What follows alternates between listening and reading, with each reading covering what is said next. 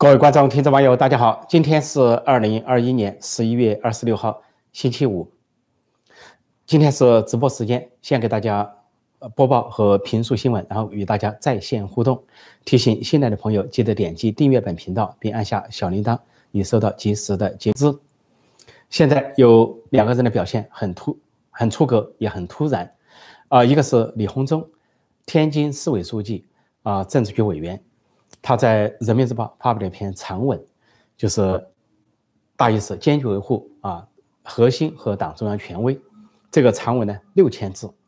呃，而且呢是五十一次提到习核心，是十十九届六中全会之后发文章的高层人物之一，但是提习核心最多的人之一，是李鸿忠沉寂了三年半之后再次高唱习核心，因为三年半之前就十九大前后他大唱习核心。当时在所有啊捧席送席的那个过程中，他是最高调的。什么核心之核心，关键之关键，根本之本根本，有什么啊纵贯古今，什么气贯长虹啊引领未来啊，又是什么呃伟大的领袖啊导师等等，所有全给用上了，非常肉麻。最后还这个斩钉截铁的说了一个对联，说忠诚不绝对，就是绝对不忠诚。这是捧席的顶峰，十九大。之后呢，在二零一八年，他突然沉寂了，因为当时发生了这个北京政争或者中南海的政争，七月政争，当时政治老人进中南海，啊，批评习近平、习家军搞个人崇拜，几个内波突然大家都沉默了，啊，这个栗战书呢要求大家表忠，只有五个人表忠，四个习家军，一个非习家军，那么李鸿忠突然沉默，从此再没有啊捧习送习，这回三年半之后，他突然。一反常态，突然又出来耸席碰席，这个他捧席的过程中呢，可以看出啊，呃，他可能是要搏位，政治局常委搏下一任，因为在十九届六中全会之后，先后有几个人发文章，看样子都是要当常委的。首先是赵克志发文章谈十九届六中全会，因为赵克志呢明年六十五岁是要留任常委的。最后是丁学祥发文章，丁学祥是中办主任，是六零后，他要升任常委，取代王沪宁这个角色，主管意识形态。呃，大概率事件如此。那么现在李鸿忠又发文，似乎意味着他是习近平中意的人物，要入常委。而且呢，在九月份十九届六中全会之后，这个中共呢倒过来播新闻，播两月前的新闻，说九月份习近平征求党外人士的意见。当时第三份决议啊还没有出笼，因为十九届六中全会开完之后又拖了五天，要求中央委员表态才能够过关走人，所以就倒过去播旧闻，说习近平主持党外人士座谈会。当时中央大员出席，但是只有一个地方大员出席，就是李鸿忠，就释放了个信号，释放了个信号，说李鸿忠可能在二十大要上位，习近平对他的期望是常委。这个李鸿忠在这篇文章中啊，六千字的文章中，大肆捧习，但是非常勉强。呃，他毕竟不是理论家，也不是哲学家，也不是思想家，也不是笔杆子，捧得很辛苦，不成逻辑，不成体系。他想从毛泽东、邓小平谈起。甚至从恩格斯、列宁谈起，想来证明核心的重要，结果证明了半天呢，前后连不起来。他说，恩格斯说，呃，任何事业都要有权威，这个跟现在连不起来，因为中国共产党百年不能说没有权威。然后他又引用列宁的话，说列宁说，中央领导机关应该是啊有权威啊领导全党，人家说的是中央领导机关，没说个人。他又引用习毛泽东的话，毛泽东在。第一份历史决议之后啊，中共七大那个时候讲话说，毛泽东强调呢说，党中央要有权威，也讲的是党中央。另外呢，毛泽东还说，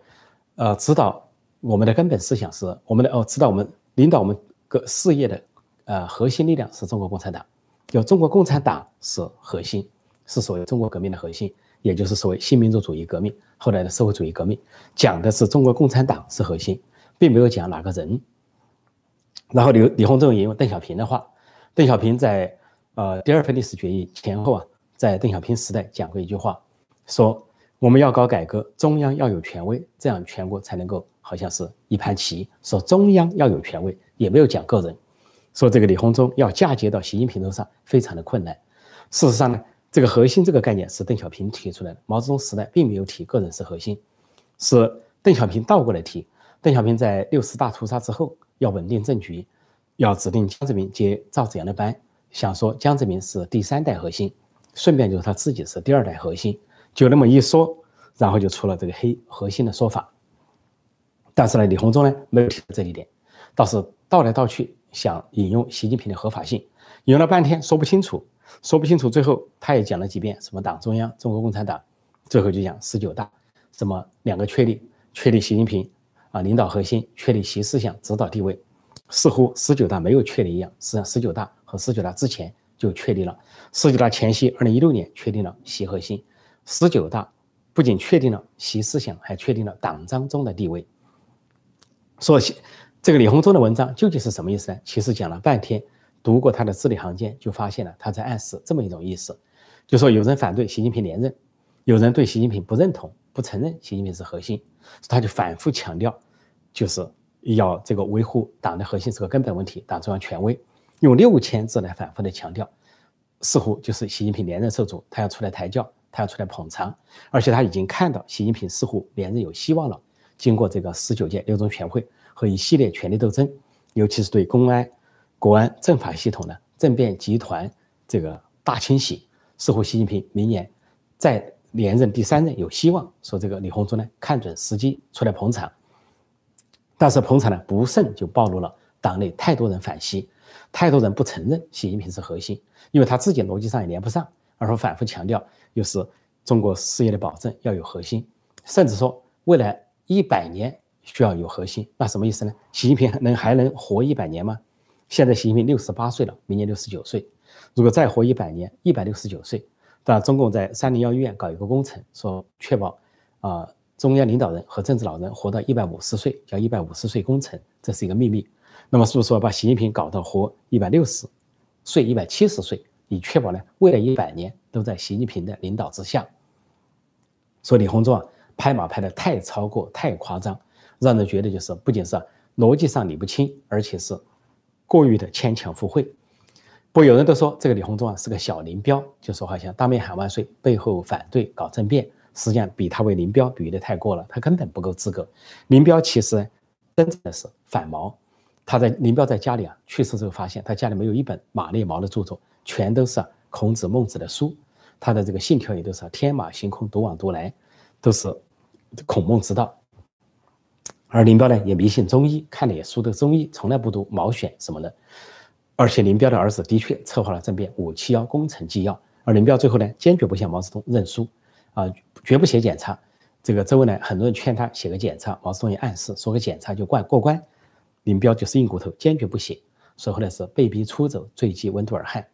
所以要把李鸿忠比林彪是太过了，但李鸿忠比谁呢？其实是张高丽第二，因为他是循张高张高丽的逻辑。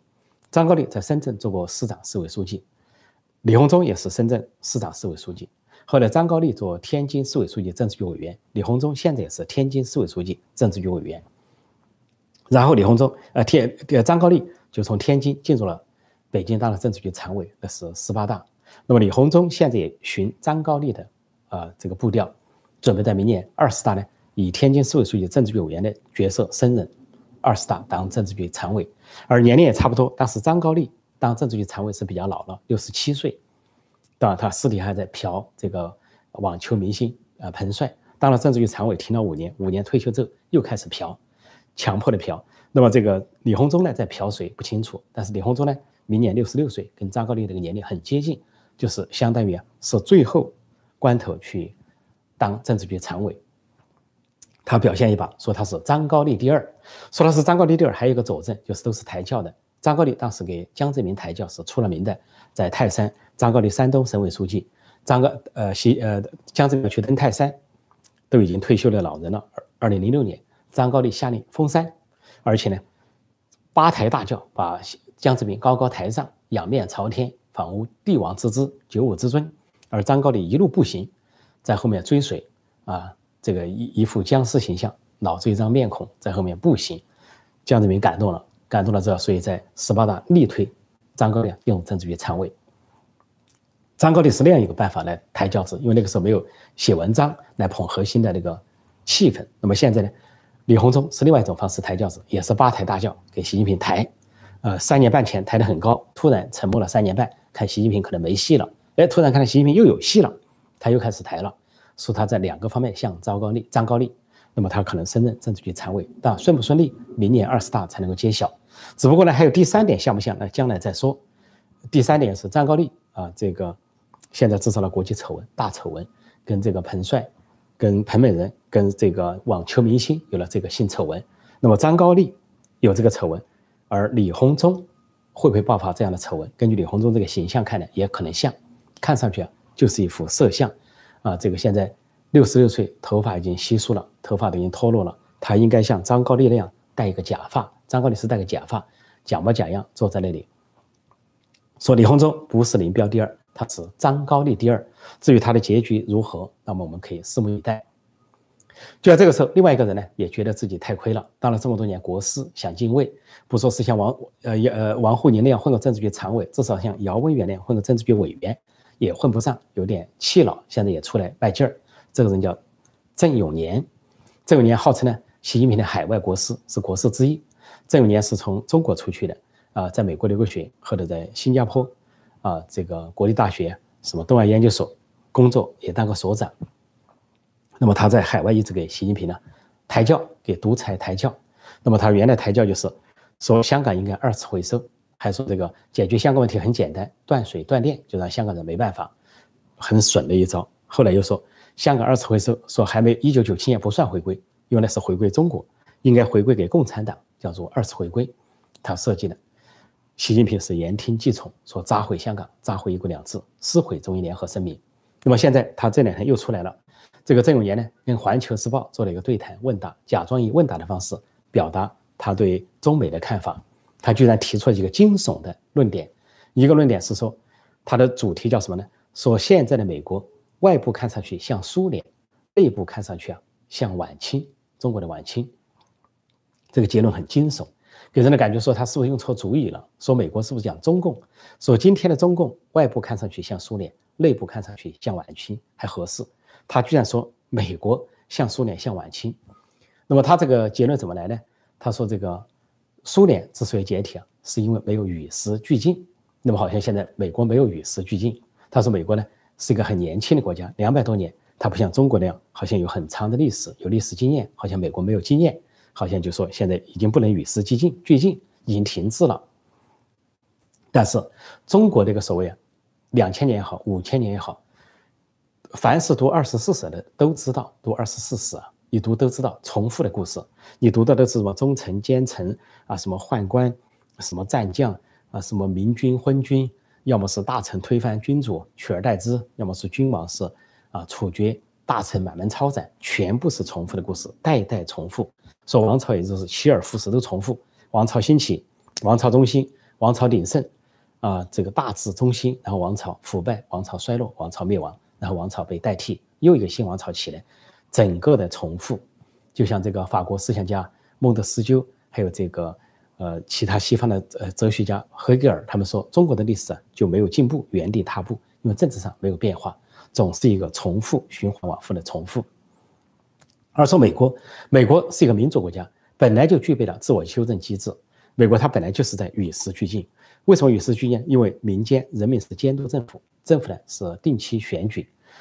所以它本身就是跟着民意走，而民意本来就跟着时代走，所以它本身是与时俱进。而至于苏联倒台，他说没有与时俱进，那是用苏联僵化、是恪守的社会主义、共产主义或者一党专政，那叫做没有与时俱进。另外他说，苏联还有一个教训是与世界脱钩。他中国绝不能跟世界脱钩，好像是中国想不脱钩就不脱钩，要把世界赖住。我偏不跟你脱钩。说苏联虽然科技好，但是呢是关起门来搞建设，科技创新，后来就国力不够了，就竞选中落败。说中国要吸取苏联的教训，坚决不脱钩，好像赖也要赖住美国。我就是要抄袭、剽窃、盗版，就是要弯道超车，就是要偷你的东西。你要我脱钩，我不脱钩，我死死抱住你的大腿不走。这是他的经验。然后他说美国像晚清，所以说晚清呢，就是晚清呢，说世界都在变化了，但是晚清呢以文明中心自居，好像是中心大国啊，文明文明的中心，说不思进取，说说晚清就怎么样覆灭了。好像是美国现在以文明中心自居，好像是中心大国，然后怎么怎么样。其实呢，美国从来没有以他自自己的文明自居，因为美国的文明来自于欧洲。那么你要说是文明之居，欧洲的每个国家它都有它自己的文明。不过这个这个郑永年呢，把中国和苏联和俄罗斯定义为文明性国家，好有某种文明的传承，把这个美国、欧洲呢，好像定义为不是文明性的国家，定成是宗教啊传承的国家、宗教信仰的国家，做他自己的定义。那么他的意思说，像晚期的意思就是，美国现在好像是中心大国啊，什么过度扩张。其实美国要扩张的话，周边大西洋啊、太平洋的国家都可以属于它，海域都可以说自古以来就是它的海域。但是美国从来分得很清楚。很多国家想加入美国，都被美国所婉拒。比如说什么波多黎各啊，啊，这个中南美洲的一些国家，大量的移民都要来，恨不得就把那个国家合并给美国，成为美国第五十州、五十一州。美国不仅不接受，啊，而且呢，也不是说某某地方就是我的一部分。要是在中国周边有哪个国家说要成为中国的第三十二个省，要加入中国，可能是巴不得赶紧一把搂进来再说。所以呢。他说的是美国扩张也好，美国中心主义根本就不成立。满清是有点的中心主义，但是满清是根本不能认识世界大势。说郑永扯了半天，不知道扯什么，究竟说给谁听呢？说给中国人民听，给中国人民洗脑，仿佛美国不行了，就跟这个，而且比喻美国不行呢，比喻中国最坏的事情，就跟这个前段时间改革开放的时期有个比较。啊，中国搞改革开放了，经济建设为中心了，台湾实现民主化了，这个中国传出什么呢？说到了。深圳才知道钱少，到了这个，呃，北京才知道官小，到了海南岛才知道身体不好，甚至加一句说到了台湾才知道文革还在搞，把台湾的民主选举说成是中国的文革乱象，根本不识民主的真面目，把这个文革这种自上而下的混乱动乱说成是好像是跟台湾的民主一样，也就是说把人家台湾最好的部分来比喻中国最坏的部分文革，说今天郑永年又是故技重施。把美国的民主或者美国的现状比喻为中国最坏的部分啊，中国的晚清是最坏的部分，共产党最坏的部分，苏联啊比喻为苏联，所以可以说贻笑天下。但是居然是习近平的国师，海外国师，习近平据说对他言听计从，所以我说他是误导习近平，或者客观上给习近平挖坑，但他可以误导中国人民。中国人民听了之后啊，美国已经衰落了，美国已经不行了，东升西降了。中国人一点都不知道，美国的盟友遍布世界。大多数国家都是美国的啊盟友或者朋友，而中国呢陷入空前的孤立。共产中国还从来没这么孤立过。在毛泽东死亡之后，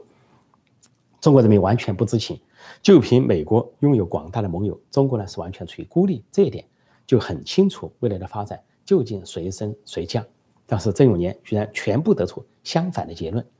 反向炒作来炒作这些中美的话题，那么就让中国人觉得好像中国这一套是最好的。甚至习近平时代还说，把古代的巡抚制度拿出来了啊，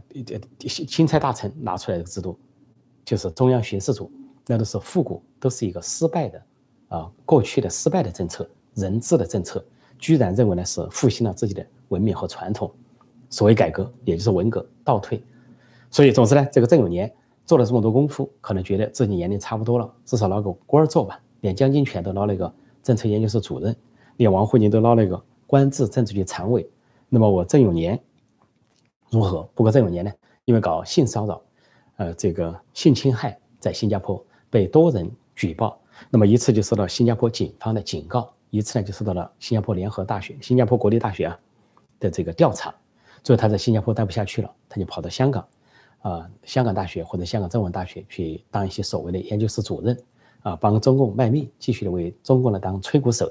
但是呢，在新加坡留下的是他的性丑闻、性侵害，所以就这么一个性侵害、性丑闻，给人的感觉，说网友有个评价，把他这个结论呢，说成是啊，应该说说他是不是想说反话？他想说，今天的中共外部看上去像苏联，内部看上去像晚清，或者说郑永年网友给他一个评语啊，说你外部外表看上去啊像国师，内部看上去啊像色鬼。叫内心看上去像色鬼，这大概是网网民呢网友给他一个比较恰如其分的定义。好，我暂时讲到这里，现在我接受大家的提问，在线互动，在线问答。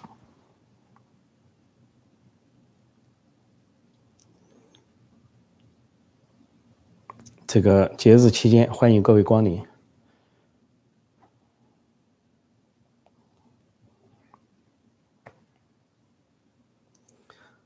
嗯，OK，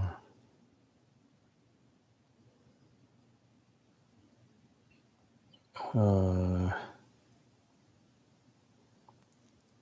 这里说姚文元的确文笔不错，我觉得不亚于毛泽东，就是太缺德了。但姚文元是被毛泽东所利用，毛泽东当时陷入困境，高层孤立的困境，就利用姚文元了，江青去联络上海的姚文元，写一些文章来为毛泽东脱困解困，是毛泽东啊突围的一招，权力斗争的一招。当这个李鸿忠说说习近平啊是斗争中产生的领袖的时候，说的是权力斗争选择性反腐，似乎中共啊以后的领导人都该学习近平，上任以来，内政外交都不要管，做的一塌糊涂没关系，只要你权力斗争取胜就行了，把这个法治啊反腐当成一个斗争的工具，只要你是权力斗争的赢家，你就是核心，你就是领袖，你就当仁不让，然后找很多词来包装，什么人民啊国家需要他，而且现在中国的这些御用文人、反动文人有一个逻辑。这个逻辑就是啊，人民的选择，人民没有选票，没有言论自由，没有新闻自由，却说是人民的选择。那么，现在中国呢又有个逻辑，跟古代还不一样。古代士大夫可以跟皇帝进谏，建议皇帝呢采纳，叫谏言。那么现在相反，是中国领导人定一个调，这些知识分这些所谓的士大夫啊、知识分子啊、社会精英去帮他解释，说习近平定一个党领导一切，我定一个核心习思想。那么郑永年、李鸿忠就去捧臭脚或者帮他解释，倒过来就说你上面出一招，我下面给你解释，把知识分子的风骨、骨气全部啊丢失殆尽、丧失殆尽。但从毛泽东时代就开始了，这个毛泽东时代就开始这一套了。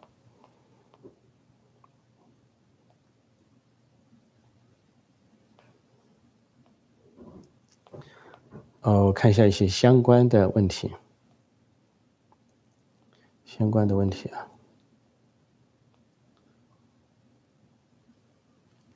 这里说曾永年最恶毒的建议切断对香港的水工，没错，这就是曾永年干的。这个性刚刚搞完性侵，就建议对香港切断水工，说这个人品是一致的，啊，祸国殃民。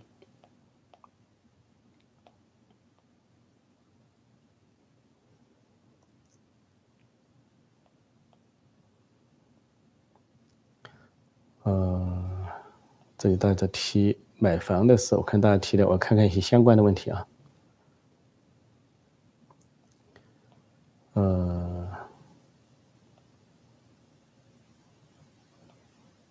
有的同样一个问题，不要贴太多，你贴太多呢，有可能被助理和小编呢把你给挡住，挡住之后你下次就上不来了，所以你一定要节制一下，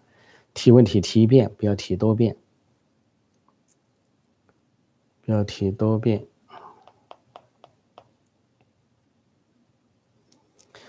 这里说四千多万人饿死的时候，就在说美国不行了。当时的美国每天吃牛排、烤鸡，怎么就不行了？对中国共产党是一直是唱衰美国。从一开始，中共呢一建政开始，一边倒的倒向苏联开始，就在唱衰美国。当时就是东升西降啊，因为当时有苏联，呃，这个武装的四五个加盟共和国，加上东欧八国，加上中国，那红色区域非常的浩大。如果北朝鲜入侵韩国成功，那红色疆域啊，又可以扩大到朝鲜半岛、越南呢？这个越南的这个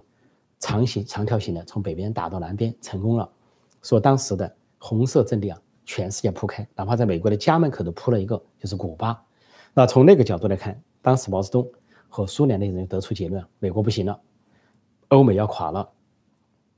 那个时候开始唱衰美国，唱好共产主义、社会主义。结果经过半个多世纪的较量，垮掉的是苏联，解体的是苏联。而美欧民主国家生命力长存，因为是人民当家作主的国家，它自然有它的生命力。而独裁者统治的国家，随着独裁者的年迈、体衰、腐败，它自然就会衰落滑落。所以，习近平走上独裁之路、一人独裁之路啊，就是红色中国走向衰亡之路，这是肯定的，这历史的规律。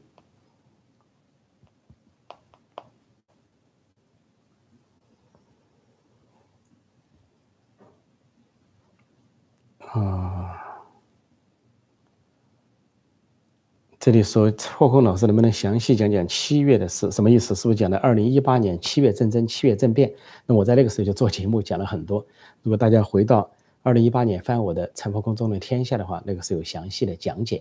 就是一批政治老人呢痛批习近平搞这个呃个人崇拜违反党章。那么当时习近平的画像在全国范围内取向，还有是一个姑娘呢。董琼瑶在上海呢泼墨习近平的画像，也很轰动，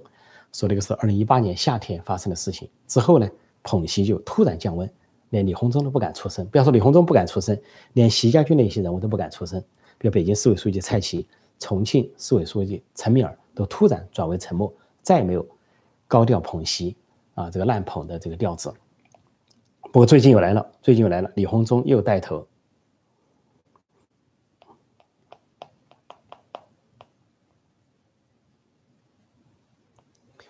这里有人问说，移民没有什么中国城的地方，这个中国移民多的话呢，它会自动形成一些社区，你也可以叫中国城，也可以叫唐人街什么的，这个在很多国家都有。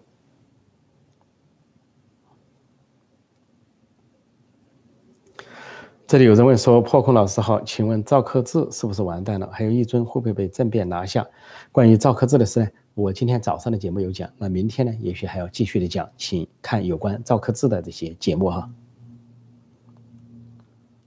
呃，这里有人说：“破空老师祝你身体健康，事事顺心。”当然这是感恩节，也祝大家身体健康，事事顺心啊，全家和乐。感恩节，我们互相感恩。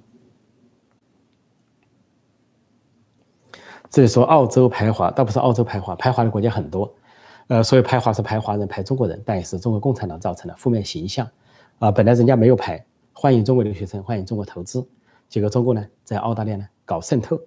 啊，投资成了渗透，留学生成了小粉红，啊，成了这个喊打喊杀的战狼，所以呢，最后人家就要排斥你，说这个不是啊，人家要排你是自己啊，要排自己要排自己，说共产党的这个错误政策。什么全民，啊，搞情报啊，要大家都为国家收集情报啊，这本身就是对华人的一种排挤排斥。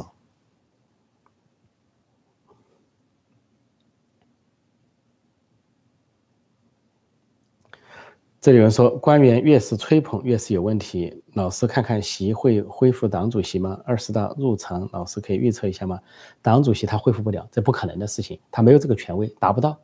呃，习近平就是连任。就是说，再谋求一件，他也达不到恢复党主席的地步，他没这个能力。说这个多次想这样都失败了，说不存在这样的事情。越是吹越是有问题，的确是这样。因为李鸿忠这篇文章已经透露了焦虑感、紧迫感，似乎必须这么说。如果不这么说呢，他的文章要是读读他这个六千字的文章啊，五十一个细核心，给人的感觉就是字里行间充满着一种有人反对，说他要出来维护。啊，有人不承认习近平，说他要出来承认；啊，有人呢反对他连任，说他要出来抬轿。不仅说习近平要连任，而且未来一百年都属于习近平，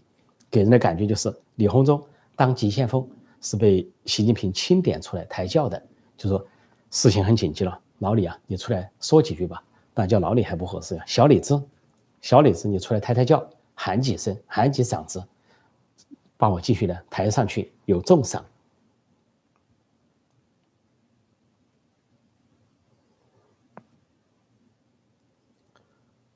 嗯，看看有什么问题。位高权重，智障驾驭不了而已。这个现在中国的这个当权者，越是位高权重，越是完蛋。这个越是完蛋啊！这个孟子是个反强权的斗士，没错。孟子说啊，这个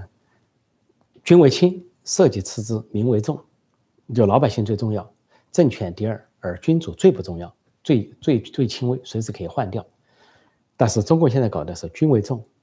社稷次之，民为轻，老百姓不算什么，随时都受着像韭菜一样被割。但是政权很重要，但最重要的是一人独裁，是顶上那个人最重要。所有的东西，战歌为他而唱，党媒为他而设，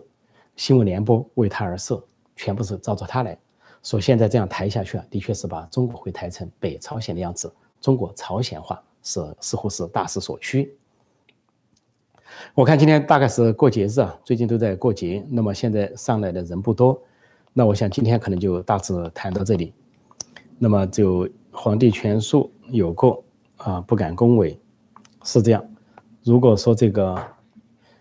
如果说是权术过度啊，权术过度，呃，对统治的个人有利，对这个国家和民族不利，甚至对那个执政党也不利。习近平这个搞法有可能不仅是拖垮中国，也有可能是拖垮中共，所以有可能。终有一天，名副其实的总加速师。